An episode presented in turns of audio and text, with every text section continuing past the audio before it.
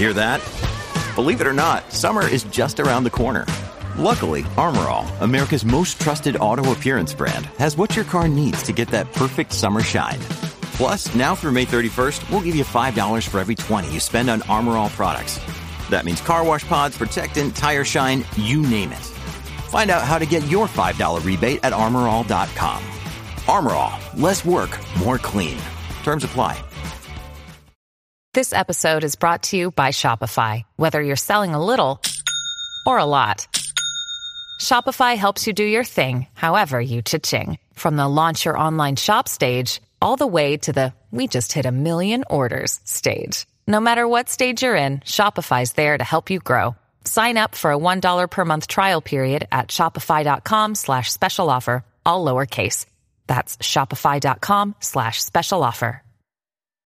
When you need mealtime inspiration, it's worth shopping Kroger, where you'll find over 30,000 mouthwatering choices that excite your inner foodie. And no matter what tasty choice you make, you'll enjoy our everyday low prices, plus extra ways to save, like digital coupons worth over $600 each week. You can also save up to $1 off per gallon at the pump with fuel points. More savings and more inspiring flavors make shopping Kroger worth it every time. Kroger, fresh for everyone. Fuel restrictions apply. From sponsoring cultural events to partnering on community projects, creating youth programs to supporting first responders, at MidAmerican Energy, caring about our community goes beyond keeping the lights on. It's about being obsessively relentlessly at your service. Learn more at midamericanenergy.com slash social. As fall fills up with activities and obligations, even a small time saver can feel like a big help. Grammarly is an all in one writing tool that makes clear, concise communication easier than ever, so you can finish your work earlier and head off to family dinners, social events, and fall weddings. Grammarly is free to download and works where you do, so every project gets finished quicker.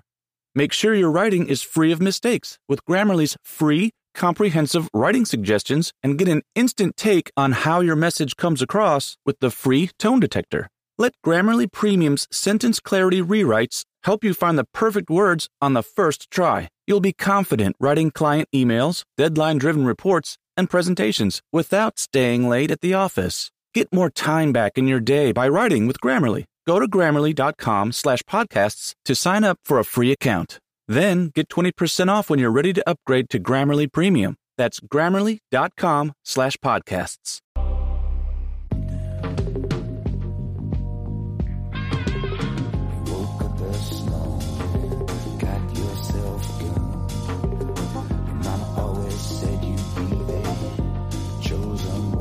Hola a todos y bienvenidos a Review, el programa de Fuera de Series, donde cada semana hablamos, analizamos y comentamos nuestras series favoritas. Esta semana es el turno de hablar de Nueve Perfectos Desconocidos, Nine Perfect Strangers, la adaptación de la novela de Liam Moriarty, que como hizo en su momento con Big Little Lies, vuelve a hacer David Kelly, que también tiene Nicole Kidman como protagonista, más o menos absoluta, y sobre eso hablaremos, porque tenemos un montón de invitados y un montón de personajes. Yo soy CJ Navas y para hablar de Nine Perfect Strangers tengo conmigo a Álvaro Nieva. Álvaro, ¿cómo estamos?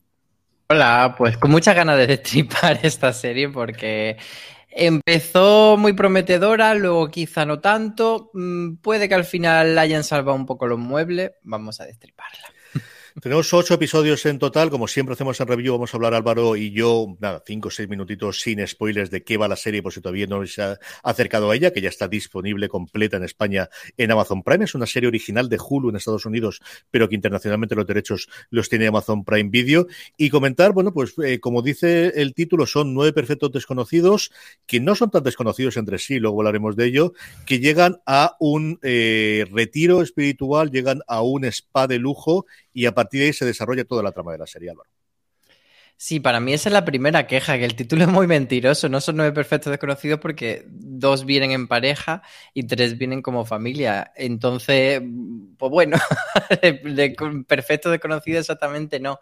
Pero sí, al final son gente que viene con sus dramas y que de algún modo quieren solucionarlo por una vía quizá demasiado drástica Mm, ellos no saben cómo de drástica va a ser esa vía, si lo sabe el personaje de Nicole Kidman, que es la que lleva el cotarro, y bueno, pues se enfrentan a, ese tipo de retiro en el que por un lado se quieren ir todo el rato, pero por otro lado, pues hay como una fuerza interna que, que les dice, bueno, mm, pero es que hemos venido aquí a solucionar algo, entonces quizá no nos deberíamos ir. Entonces, en ese brete están todo el rato y, y por el camino pues van encontrando cosas sobre sí mismos y cosas sobre el entorno.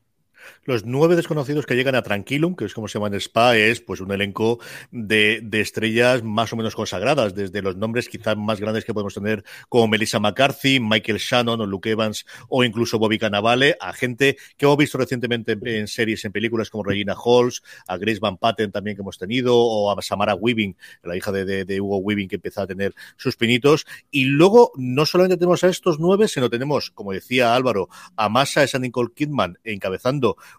pues alguien que promete en una semana cambiarte la vida, que es la parte de la premisa que además hemos visto en los trailers, con un acento en la versión original ruso un tanto extraño, que es una cosa que las críticas americanas siempre comentan muchísimo y que luego con la traducción o con el doblaje se pierde bastante, y hasta cuatro personas más que trabajan en Tranquilum, que inicialmente parece que no va a tener importancia, pero que va a tenerlo, quizás el más conocido Manny Jacinto, al que los seguidores de The Good Place recordamos eh, con muchísimo cariño haciendo de Yao, porque también estos cuatro personajes en mayor medida dentro del, del, del Spa, junto al personaje de Nicole Kidman, va a tener importancia en la trama. Sí, Manny Jacinto, por cierto, que también le hemos visto últimamente en Nuevo Sabor a Cereza, esa serie uh -huh. de terror de Netflix, así que de repente está como muy presente en nuestra vida serie fila. Efectivamente, estos tres personajes acompañan a Nicole Kidman, son hasta cierto punto bastante instrumentales pues para, para servir como de, de, manos y piernas y ojos eh, a, a, Masha, al personaje de Nicole Kidman, para controlarlo todo, pero bueno, también van teniendo su, su propio o su propia agenda y, y van también desarrollando tramas que no, que no tienen mucho recorrido, pero sí que están a lo largo de la serie por ahí. Nuevamente tenemos un único director para toda la serie, como ocurrió en su momento con Big Little Lies, como es Jonathan Levine. En este caso, David Kelly ha abierto un poquito la mano. Sé que deja para él solo hasta tres episodios, pero sí coescribe algunos eh, más. En una adaptación de esta no novedad que tenemos esta premisa de vamos a coger novelas que se han vendido muy bien, especialmente en Estados Unidos, y vamos a hacer una adaptación eh, en forma de miniserie que estamos viendo los premios que tiene y el funcionamiento que tiene en los últimos años. Es una fórmula, pues como tú dices, muy clara, de tirar de la... Además, eh, que tiene un titular de venta siempre muy jugoso del bestseller del New York Times. este, este, tipo de, eh, de argumentos de venta que se hacen de cara a la publicidad. Eh, al final, pues también el nombre de Liam Moriarty es enorme ahora después del éxito de Big Little Lies y conjugar pues David e. Kelly con Liam Moriarty, con Nicole Kidman, pues era una bomba. Quizá también el problema que eso tiene es que nos eh, lleva demasiado a pensar que va a ser una continuación espiritual de Big uh -huh. Little Lies y no tiene nada que ver. Al final sí que tiene elementos pues de thriller dramático, pero va por otro lado y, y en mi caso me ha resultado incluso un poco engañoso mmm, las expectativas que yo tenía de esta serie eh, respecto a lo que luego ha sido. Yo creo que luego ya lo comentamos con spoiler. Sí, Liam Mordaunt que está mirando yo su página web, le digo, a ver cuántos libros ha escrito esta mujer, que no es especialmente prolífica, suele sacar un libro cada tres o cuatro años, desde el 2004 que sacó el primero. Tiene una película pendiente de hacerla que iba a protagonizar la Blake Lively, pero no se sabe nada de ella de 2017, y tiene una novela nueva, eh, la última que hizo fue Nueve Perfectos Desconocidos en el 18, que se eh, eh, publica ahora mismo en septiembre del 2021 en, en Estados Unidos, que no me extrañaría nada que en cuestión de un mes, dos meses tengamos noticias de que se han pegado bofetones la mitad de las cadenas y plataformas americanas por comprar los derechos para poder eh, para poder adaptarla.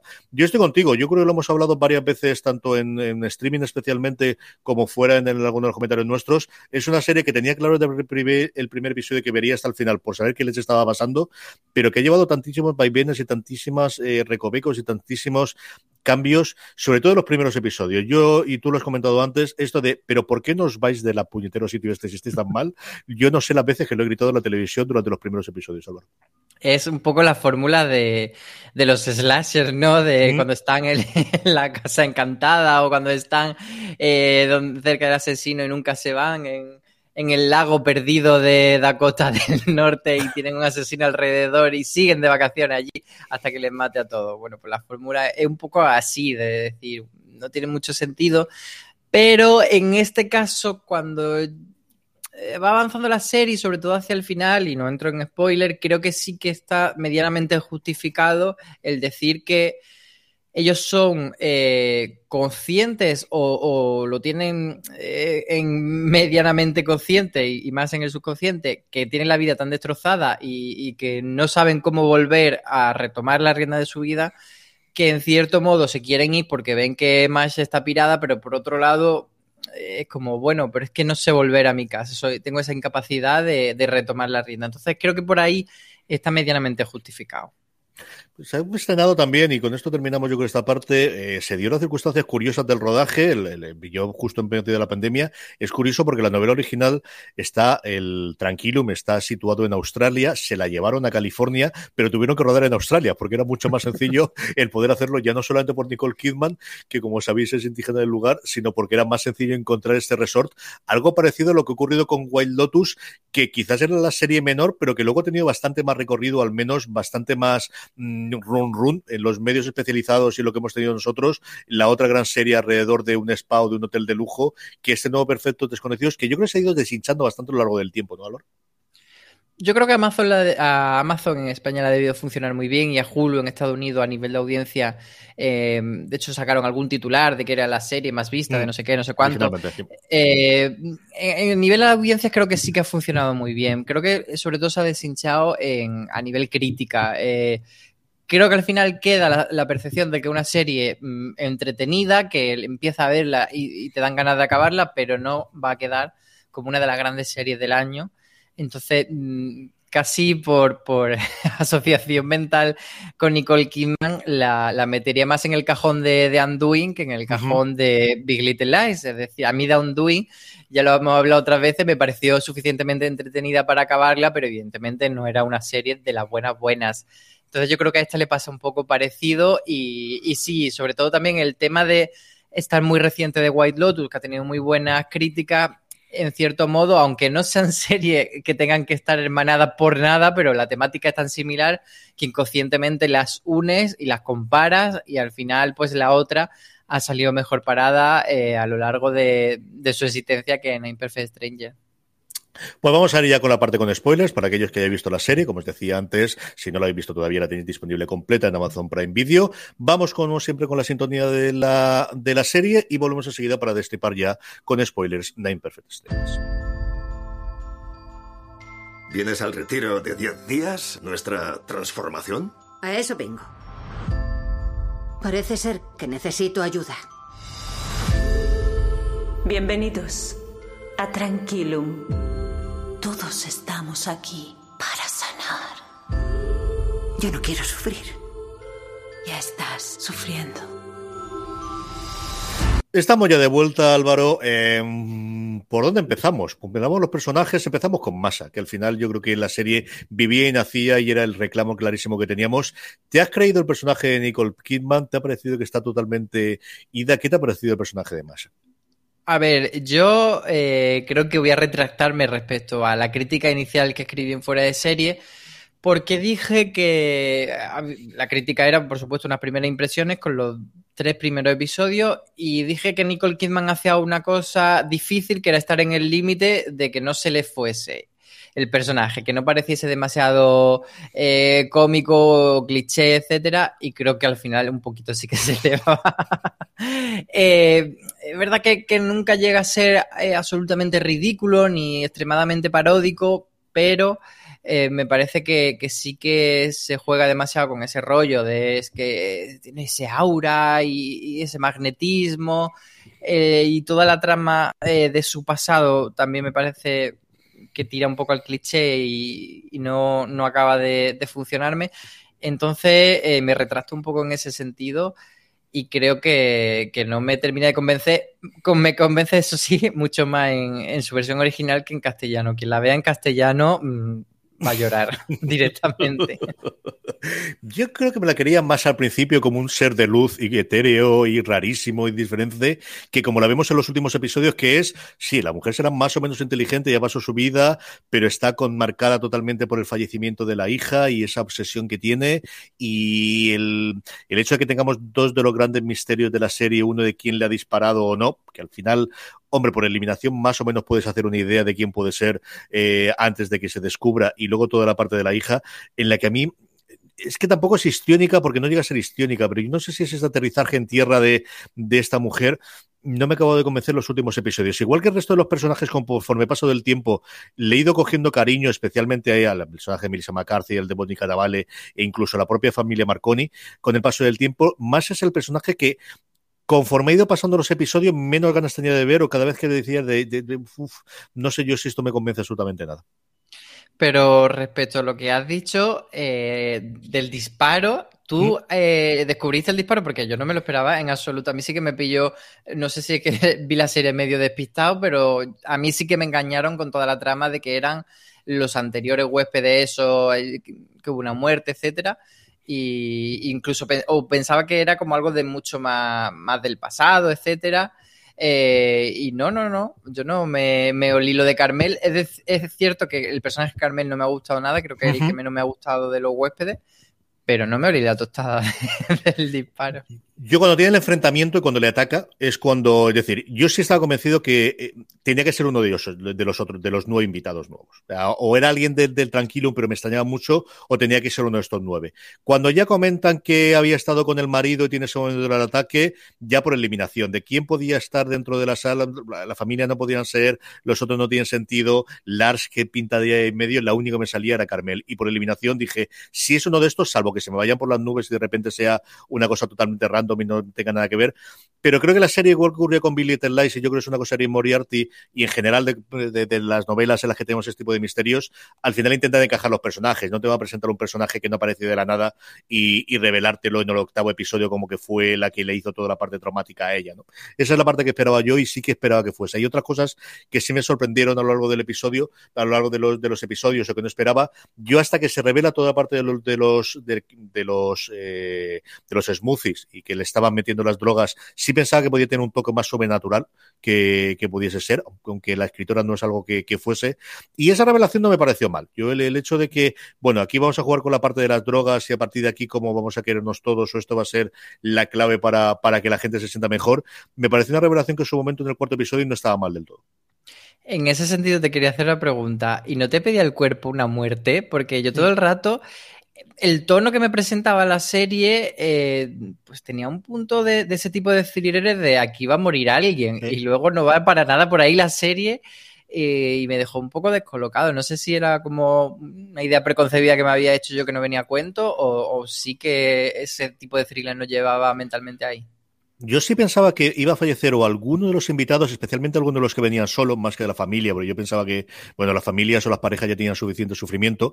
Sí pensaba que alguno de los personajes del resto de Tranquilo, o bien de los, de los dos importantes que es eh, tanto el Yao como de Laila, que los vemos como esta pareja que realmente es un trío con masa, o alguno de los otros dos eh, secundarios que vemos haciendo los smoothies al principio de los episodios. Gloria, que tiene cierta importancia porque vemos que realmente es la que quizás más se fía de más, aunque luego el personaje es que, no se desarrolla, la que le dice al final que haga lo del fuego, es decir, que el nivel de complicidad es bastante grande, o esa Lulu, que es la, la otra, he tenido que buscar cómo se llamaba porque no me acordaba por absolutamente nada, que es la otra que hace los smoothies originalmente con ella, que luego desaparece mucho, de hecho no están los dos últimos episodios. Yo sí pensaba que había, y finalmente no lo hemos tenido, y, igual que luego hablaremos del final, yo creo que esa parte sí que de romper las expectativas del género lo han, lo han hecho bastante, el, no tener mmm, ningún asesinato ni ninguna cosa más que las nueve personas que van desarrollando su actividad aquí y, va a ver qué ocurre con ellas. Sí, al final el sustento dramático de la serie está en desvelar cuáles son, primero centrarse en desvelar cuál es el problema de cada uno y qué le ha traído aquí. Tenemos, es el caso más claro es de la familia Marconi, esa gran revelación del final del tercer episodio, eh, que el padre mm, colocado en la cena eh, cuenta todo y ir descubriendo un poco cuál es la historia de cada uno y luego ya ver cómo se pueden ir solucionando eh, y cómo se pueden ir recolocando las piezas. Entonces, al final mm, es un thriller porque estás enganchado a eso, pero es mucho más dramática la serie que, thriller como nos habían vendido. Tú decías que Carmel es la que menos ha gustado de todos los personajes. ¿Quiénes son los o, quién o, quiénes son los que más te han gustado de todos los invitados? Pues mira, em, Aquí la verdad es que tengo un poco de, de duda porque, o sea, no sé exactamente cómo respondértelo porque me han gustado mucho Frances y, Ben, que son los personajes, no, y Ben no, eh, el personaje de Bobby Carnaval, eh, no me acuerdo cómo se llamaba, Tony. Eh, Tony, la pareja que hacen mm, Tony y Frances me han gustado mucho, pero creo que son dos personajes que se sustentan en que Melissa McCarthy y Bobby Cannavale son magníficos, pero que realmente no tienen tanto, tanto recorrido ni, un drama tan interesante ni, nada. Es decir, si pones estos dos personajes en dos actores más mediocres, probablemente nos hubiesen parecido totalmente ble. Eh, en cambio, ellos dos tienen un carisma que es que te los quieres llevar a tu casa, quieres que les vaya todo bien y, quieres que, que todo sea maravilloso. Entonces, en ese sentido, no sé si ponerlo a ellos o ponerlo a los Marconi, porque realmente creo que la historia de los Marconi es la, historia central de Nueve Perfectos Desconocidos.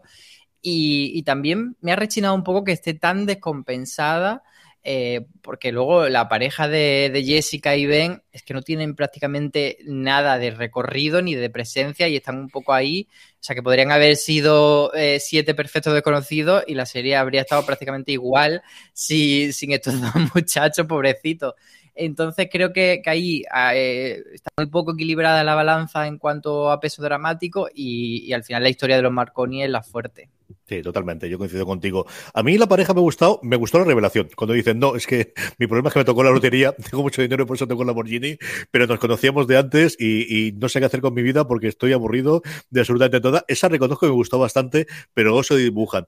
A mí Individualmente, el Lee de Luke Evans me ha gustado mucho, pero porque creo que es el que más tiene que aportar, creo que es el que tiene, por un lado, el, punto cómico, la relación que tiene con las hijas de los Marconi, el enfrentamiento que tiene con Carmel, creo que tiene, que tiene ese rollo la parte periodística es la que también me rechina, la manía de masa después de tomar una cámara y ahora puedes grabar aquí con el móvil, esa no me tira, no, no, me gustó especialmente, pero sí su vida, ¿no? Y luego hablaremos del final y cómo él encuentra el sentido y, qué es lo que quiere hacer con su vida hacia adelante. Y coincido contigo con lo que decías, con, con yo creo la pareja favorita que sale de a partir de la serie de todo el mundo, y es que Melissa McCarthy, yo creo desde el encuentro, o sea, desde el momento inicial en el que se odian y se repelen, digo, pensé de aquí algo va a haber de no va a ser este encuentro fortuito y luego va a tenerlo y ver cómo se va construyendo esa relación desde que se encuentran en la carretera y poco menos que se insultan, bueno, poco menos no, se insultan entre sí y no quieren verse la vida. Hasta el final que encuentran los dos, pasado sobre todo por la parte de Melissa McCarthy, cuando conocemos el, el, paso de Bobby Cannavale, bueno, pues es una lesión y fuiste eh, jugador de fútbol americano y esa es la orden del día. Pero la jugada que le hace Melissa McCarthy, que además está interpretado por su marido en la vida real, este mm, eh, persona que, que, le hace todas las, eh, mm, eh, las perrerías y que le engaña con, con, ese hijo ficticio, a mí esa parte me gusta mucho, pero es que es ella, es que es alguien que se come la pantalla cada vez que sale y es imposible no quererla y no querer achucharla a la pobre, porque anda que no ha sufrido pobre. Eh, eh, pero luego hay una cosa que no me gusta de esta trama eh, y es la resolución del conflicto de ella. Es, cierto que cuando tú les ves y ves la química que tienen, dices, vale, aquí va a haber tomate, como tú dices, como, pero a la vez me parece demasiado obvio. y luego ella tiene el problema que, mm, que toda su vida se ha basado en mm, la felicidad depende de tener a un hombre al lado que me valide y que me acompañe y que me dé cariño. Entonces, que su resolución final sea encontrar un hombre me parece mm, más vago o menos interesante que si en realidad la relación con Tony hubiese sido de amistad. Eh, y además porque hay, un momento en el que ella se lanza y luego se echan hacia atrás. entonces me habría parecido más interesante que hubiesen dicho, eh, no, eh, la vida no todo tiene que ser tirarse a los brazos de un hombre, sino que puede ser tener una amistad con un hombre que te llene y que te acompañe de otra, de otra manera y no ser dependiente de él. Entonces, ahí me parece que un final demasiado Disney, demasiado final feliz de, cuento, de, comedia romántica, que en el tono de la serie me habría parecido más maduro eh, darle otra cosa. sí que me parece muy interesante lo de, lo de Tony, que más allá de quedarse con ella, From sponsoring cultural events to partnering on community projects, creating youth programs to supporting first responders, at MidAmerican Energy, caring about our community goes beyond keeping the lights on. It's about being obsessively relentlessly at your service. Learn more at midamericanenergy.com slash social. Sea, mm, pues bueno, ser una persona más centrada, más equilibrada y sobre todo reconectar con su hija, que es el motor que, lo que él le pasaba realmente era que era un egocéntrico porque es, no paraba de mirarse el ombligo con sus propios problemas y lo que tiene que hacer es mirar al mundo y mirar a su entorno y, ser útil para los demás y ser agradable. Y, ahí en ese sentido me parece que va mejor, pero lo de Melissa McCarthy mm, me ha dejado un poco frío. Yo creo que fue... Eh, sí, puedo, ver la parte que comentas tú. Yo creo que más el vuelvo a a fiarme de alguien. Ya veremos si esto realmente es una pareja o al final quedamos como amigos o después de eh, necesitamos salir de aquí, tenemos esta primera cita, sea cita, sea primera cena conjunta y nos emborrachemos o sea lo que sea, pero lo que necesito es volver a confiar en alguien después de que me pegan dos palos seguidos, porque no solamente es la persona en la que le engaña, es que recordemos que recibe esa llamada conforme está llegando a Tranquilum de que la próxima novela mm, no va a salir adelante porque ya no es el estilo y que la, la propia compañía le ha retirado el contrato, es decir, la pobre llega al, retiro espiritual hecho un desastre. De hecho, es la primera que intenta eh, querer irse en esa parte, yo como lo comentábamos antes lo de los tres primeros episodios, en el que yo no sé por qué la gente no se iba. O sea, de verdad, los Marconi los podía entender, pero porque no se va todo el mundo, no puedo comprenderlo. Yo, yo creo que es eso, que al, final, eh, tomando por ejemplo el personaje de Frances, pues tiene la vida fuera tan destruida que que tiene como ese miedo. Al final, eh, Tranquilum es un poco también un espacio seguro. Estás en un resort maravilloso, estás en una casa maravillosa, donde te van a hacer de comer, donde tienes todas las necesidades cubiertas y es como una especie de, de jaulita de oro en la que te mete y dices, vale, me quiero ir, pero a la vez me da miedo y sobre todo ella, pues eso, tiene fuera el contrato que le acaban de rescindir y tiene que tomar un montón de decisiones y hacer un montón de movimientos que quizá no se, no se atreve, pero sí que, por ejemplo, eh, la pareja del Lamborghini, pues se podría haber ido el Lamborghini mucho antes y no... Y, no, perder el Lamborghini. Sí, pues se quedan ahí pues para ir a, al jacuzzi y a la jungla de paseo, pero bueno, Hombre, se reencuentran físicamente que parecía que, no lo habían tenido. yo creo que son los que mejor se toman la parte del retiro, más allá de pruebas psicodélicas de enterrarte dentro de, lo que parece tu propia tumba o de pegarle palos al, a la simbología como si fuese un samurái eh, japonés. La otra parte o los otros personajes que teníamos, yo creo que sí puede la pena comentarlo, lo hablábamos antes, eran el Yao de Manny Jacinto y la de Leia de Tiffany Boone que por momentos yo creo que son los que llevaban la serie adelante, me gustaban mucho, y luego yo creo que también nuevamente se ven muy desdibujados en los últimos episodios. ¿Te pasa a ti lo mismo, Álvaro? A mí en general no me han convencido mucho, me parece que que por, primero que entran directamente como ese cliché de, los gurús asiáticos mm. y, tocar el gong y poner inciencito y, que tampoco sale mucho más. De ahí hay como una especie de conflicto que tú comentabas antes con esa, esa especie de trío, ese concepto de la pertenencia y de y tocar quizá el tema de las relaciones abiertas o no, pero es que tampoco tiene desarrollo y yo creo que mm, que se reduce al final a que ella tiene celo y entonces va a denunciar todo lo que pasa en el, en, en el tranquilo y, que eso va a detonar que llegue la policía al final y que se cierre y, está como casi más utilizado como un instrumento para detonar que el final acabe ahí la serie y que, y que ese sea el momento, porque claro, si no llega la policía, pues seguirían ahí como dando vueltas sin saber a dónde ir. Entonces eso sirve de cierre dramático pero me parece que más allá de, esa utilidad es que no le dan mucho, mucho. Y luego, como tú decías también, ya a los otros dos, eh, Gloria está simplemente para ser un peón y la otra es que ni siquiera nos acordamos de su nombre porque desaparece y se olvidan de ella.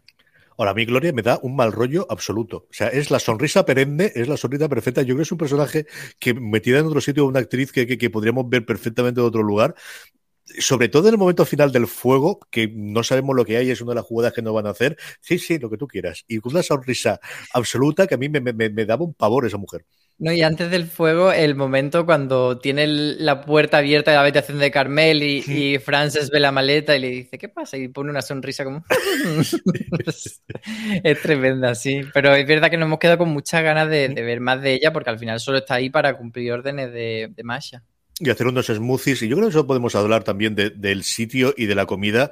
Otra cosa no, pero el sitio es espectacular. ¿eh? O sea, sea la casa, sea las habitaciones, especialmente las francés, o sea el lugar. Teníamos un artículo en fuera de series.com en el que podéis ver la foto del lugar que existe realmente, donde se hizo todo el rodaje. Tanto eso como los exteriores es una verdadera preciosidad lo que nos han montado aquí. Sí, como, como tú decías, es un, sitio que está en Australia, aunque la serie se suponga que, la acción ocurre en Estados Unidos, el, sitio original está en Australia y, vale un montón porque han puesto el...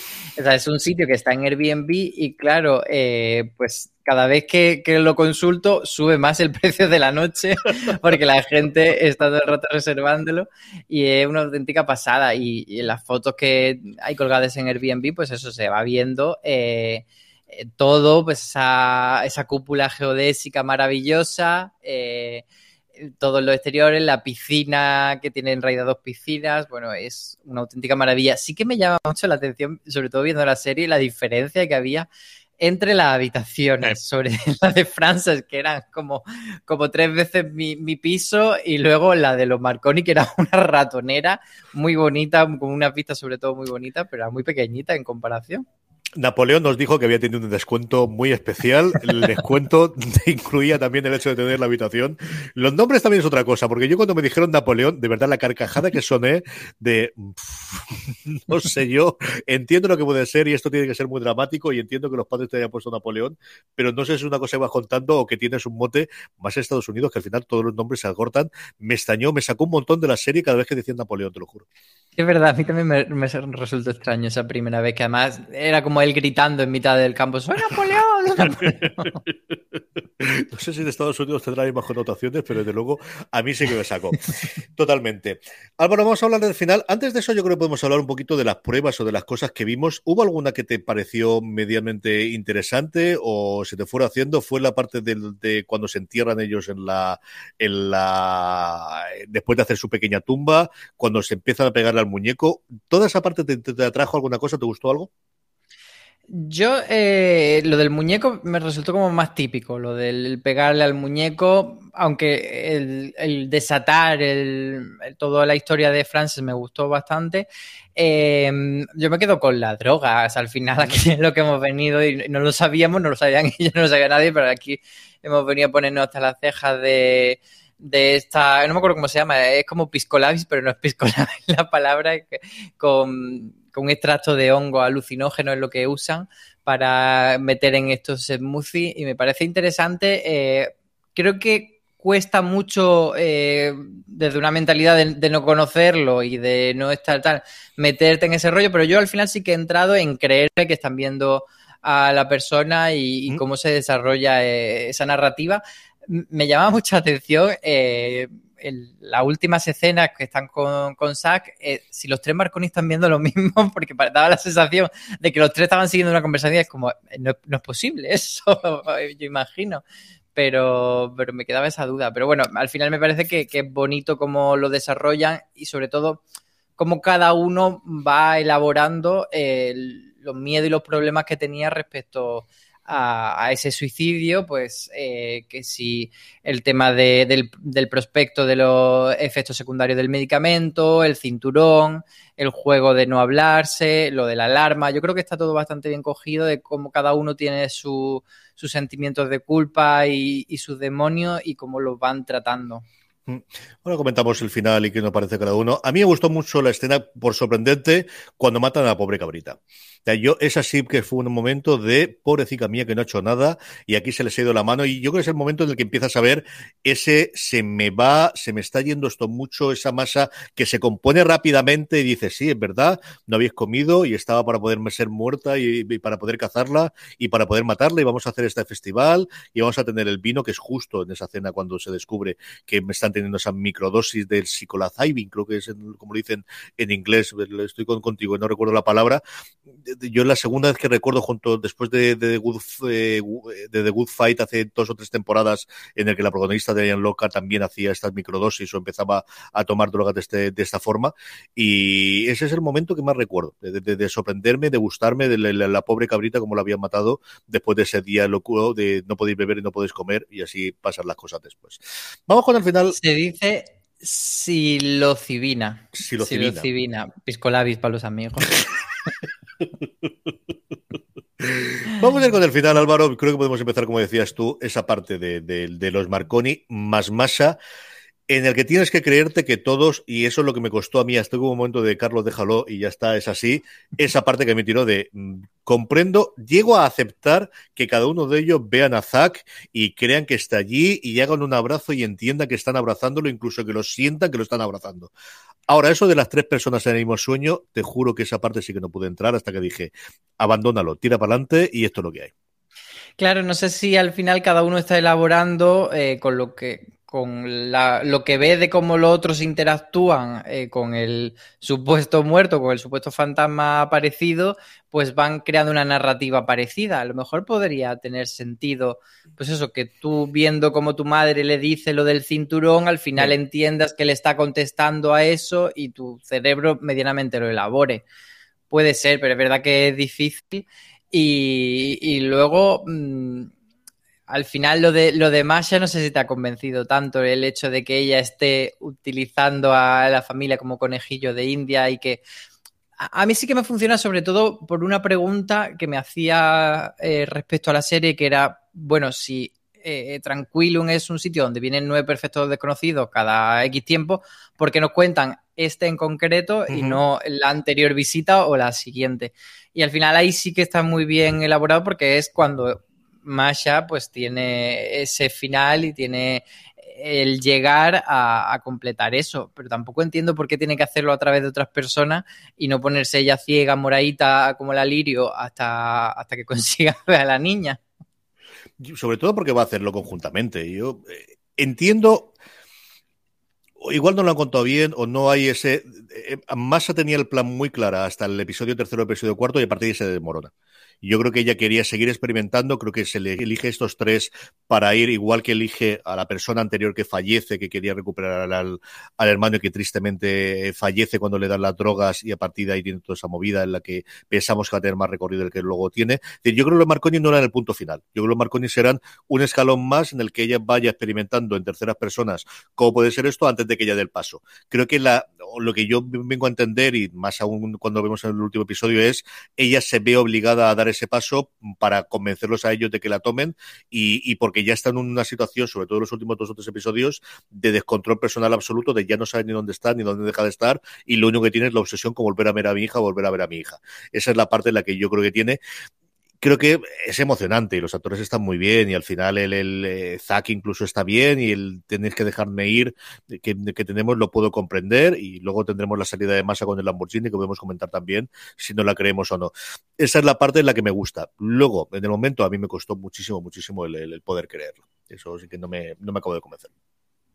Sí, es una serie que es como difícil de, dar e, ese paso de como espectador de, vale, me creo todo lo que me cuente y, me vale. El final de, ella abrazada a la niña, bueno, sí que es bonito. Eh, también es que es una tecla muy fácil de, tocar la sensibilidad de la gente. Al final es una niña muerta que tiene en brazo a ella y que se está despidiendo. O sea, tampoco es decir que, hayan hilado finísimo para, para tocar una fibra sensible.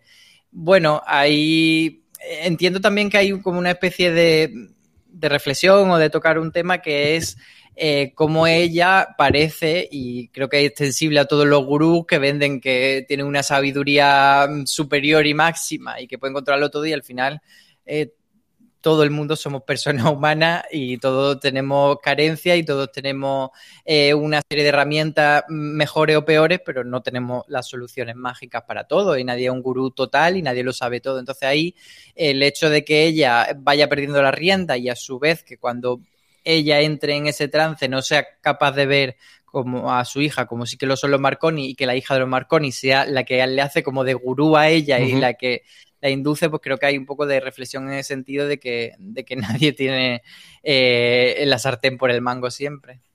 Los otros set desconocidos tenemos esa escena inicial mm, en el que le encierran a todo el mundo, en el que vamos a tener ese fuego, que luego se revelará como una estrategia, una estratagema para, para que todo el mundo confíe esos últimos minutos que es lo que haría con su vida. Y lo que sorprendemos o lo que vemos es todos más o menos van a cumplir, al menos los primeros días después de salir Tranquilum, la gente acaba bien o acaba dentro de aquello que piensa que van a, o que querrían hacer en sus últimos minutos. ¿Qué te pareció esa escena y qué te pareció cómo vemos el final del resto de los personajes, Álvaro? Me parece demasiado, lo decía antes, demasiado Disney, que todos los finales sean finales bonitos y, bueno, ahora comentaremos también que hay uno que cambia respecto al libro. Eh, bueno, sí que es cierto que estaba con cierta sonrisa viendo ese final de, bueno, pues mira, sí, no me parece mal porque es como un final simpático y además lo juega muy bien eh, a la hora de presentártelo. Eh, esa sonrisa de Masha viendo el libro Perfectos Desconocidos ahí en, el coche, en el Lamborghini amarillo. Y, tiene como un punto socarrón de contártelo también cuando aparece pues la pareja que ahora lleva Tranquilum. Eh, tiene ese punto casi de comedia que además no va mucho con la serie y lo puedo comprar, pero bueno, me parece eso que, que, un lazo demasiado, demasiado cursi para la serie que es. Yo por un lado siento esa parte de Dios, no le pega la serie, y por otro lado dije, oye, no está mal que por una vez las cosas salgan bien a todo el mundo. ¿Qué quieres que te diga? No me parece mal. Al final me han caído simpáticos la gran mayoría de ellos. Creo que no está mal ver a Lars jugando con su crío y ver a Frances que tiene la primera cita y ver a esta gente en Tranquilum que sí, que parece que al final han encontrado el amor y han encontrado el lugar eh, ellos aquí, aquí dentro incluso a Carmel, que parece que se reinventa o que se pueda tener, un, descubrimiento que pueda tener. Incluso a Yao y a Delaila, que las vemos ayudando, ¿no? Y saliendo totalmente de, la, de esa relación tóxica con, con Massa y que la tengamos. Ahora el Lamborghini sí que me mató, ¿eh? Esta parte de, y ahora ya me he encontrado con mi hija y ahora voy a la loca aventura en un Lamborghini amarillo que he robado, que entendemos que al final se lo habrá regalado el otro a cambio de tranquilo, me habrá hecho un truco, habrá hecho cosa. Esa sí que me pudo y dije, no puede ser, en fin había que, atar todos los cabos, pero esa sí que me chirrió por todos los lados. Yo creo que el, Lamborghini simboliza un poco el problema que tenía Ben, que era eh, que al final es un problema que a mí me parece totalmente absurdo porque soy incapaz de empatizar con tengo demasiado dinero y no puedo trabajar. Como bueno, pues trabaja, pero sigue teniendo mucho dinero. Pero es como el querer desprenderse de, de esa fortuna y de esa vida de millonario y es casi como un trueque que hace con, mm. con Masha, quizá, de quedarse él con Tranquilo junto con, con, Jessica, que esta es la historia que han cambiado respecto al libro. En el libro lo que sucede es que, bueno, que si, esto lo considera spoiler o queréis leer el libro, saltad, saltad 20 segundos en, el podcast. Lo que sucede es que ellos dos se, se, divorcian porque entienden que esa nueva vida que tienen de ricos, pues le hace tomar diferentes caminos. Y en la serie de David Kelly, pues dice que le cogió demasiado cariño a los personajes y que, que le iba a dar ese final como más positivo y que todos tuviesen un final positivo.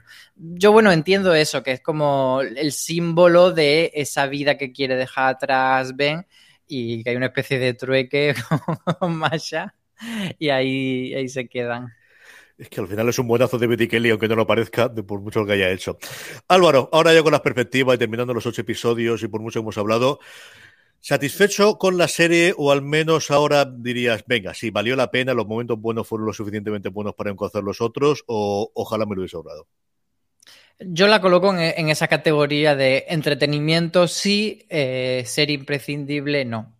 O sea, esa sería mi valoración. No la voy a poner en la lista de lo mejor del año, que es como el baremo que solemos tener en plan de merece la pena. La recomendaría a la gente como diciéndole, pues eso, es una serie imprescindible, la tienes que ver, no te la pierdas, etcétera. No, pero bueno, si me preguntan en plan, una serie de Amazon así entretenida, tal, pues sí, pues no está mal. Yo no me arrepiento para nada. Coincido contigo que no va a ser lo que me quite el sueño, pero es cierto que estaba ahí cada vez que se estrenaba y lo veía el mismo día en el que se estrenaba el nuevo episodio, veía el capítulo. Así que algo tiene luego cuando la bendicen y algo tenía. Yo creo que todos y cada uno de los episodios me dieron algo especialmente las interpretaciones, ¿no? Y es cierto que al final era reencontrarte con la gente y gente a la que me ha gustado mucho la carrera que ha tenido previamente, especialmente Cannavale y, y, McCarthy, y también Luke Evans, que, lo tenía muy, muy perdido últimamente y me ha gustado mucho el personaje que ha hecho y ojalá tenga un poquito más de recorrido este hombre. Yo quiero hablar del personaje de Luke Evans, que lo has comentado antes. A mí me parece que, está muy desaprovechado. Eh, está muy bien en lo que tú decías, en poder ir pinchando a unos y a otros, pero luego como propio personaje creo que está muy poco desarrollado y me da pena. Y además me parece que es como un actor de los más conocidos del elenco y, me resulta raro que le hayan dado un personaje tan secundario y que se quede tan atrás. Y además que luego sacan ese drama de mi marido quería tener un hijo y yo no, que es como un poco, ay, que se nos ha olvidado que este también tiene que tener un final feliz al final. Vamos a ponerle esto y tira para adelante. Me parece que está un poco cogido con pinza. Se, se los últimos episodios y desde el momento que le da la cámara, Masha, o sea, yo no, no, entiendo esa parte y a partir de ahí parece que sea un trabajador más deco tranquilo que va a hacer lo que ella dice. Mientras que antes había sido, de alguna forma, junto con el con Tony, los dos que iban eh, en contra de los que iban desarrollando toda la parte. Quizá creo que esa es la función, el, que parezca que está muy en contra y que luego tenga mucho peso en ese final en el que todos protegen, hacen el fuente ovejuna con Masha de vamos a protegerla. Es quizá el más claro que iba en contra y luego eh, juega a favor de ella y al final ella sale indemne incluso le hace ese reportaje como la, genia máxima del autodescubrimiento. Entonces creo que, que está más eh, situado ahí por eso, más que por desarrollarlo como tal. Reportaje, pues, como todos sabemos, para que sea importante, tiene que salir en portada de una revista en papel, que es como las cosas funcionan en el 2021 y como tiene recorrido y como de, ningún problema para que tengamos. En fin, esta cosa de David y Kelly también. Don Álvaro Nieva, un verdadero placer haber hablado contigo de Nueve Perfectos Desconocidos o Nine Perfect Strangers y nos vemos dentro de nada en otro podcast en Fuera de Series. Igualmente, muchísimos besos a todos. A todos vosotros. Tenéis más contenido sobre Nine Perfect Strangers en fuera de mucho más contenido, como siempre, en nuestra cadena de podcast, allí donde os estáis escuchando, y si no, buscarnos en Spotify, en Apple Podcast, buscáis fuera de series y ahí os suscribís. Gracias por escuchar, gracias por estar ahí y recordad, tened muchísimo cuidado ahí fuera.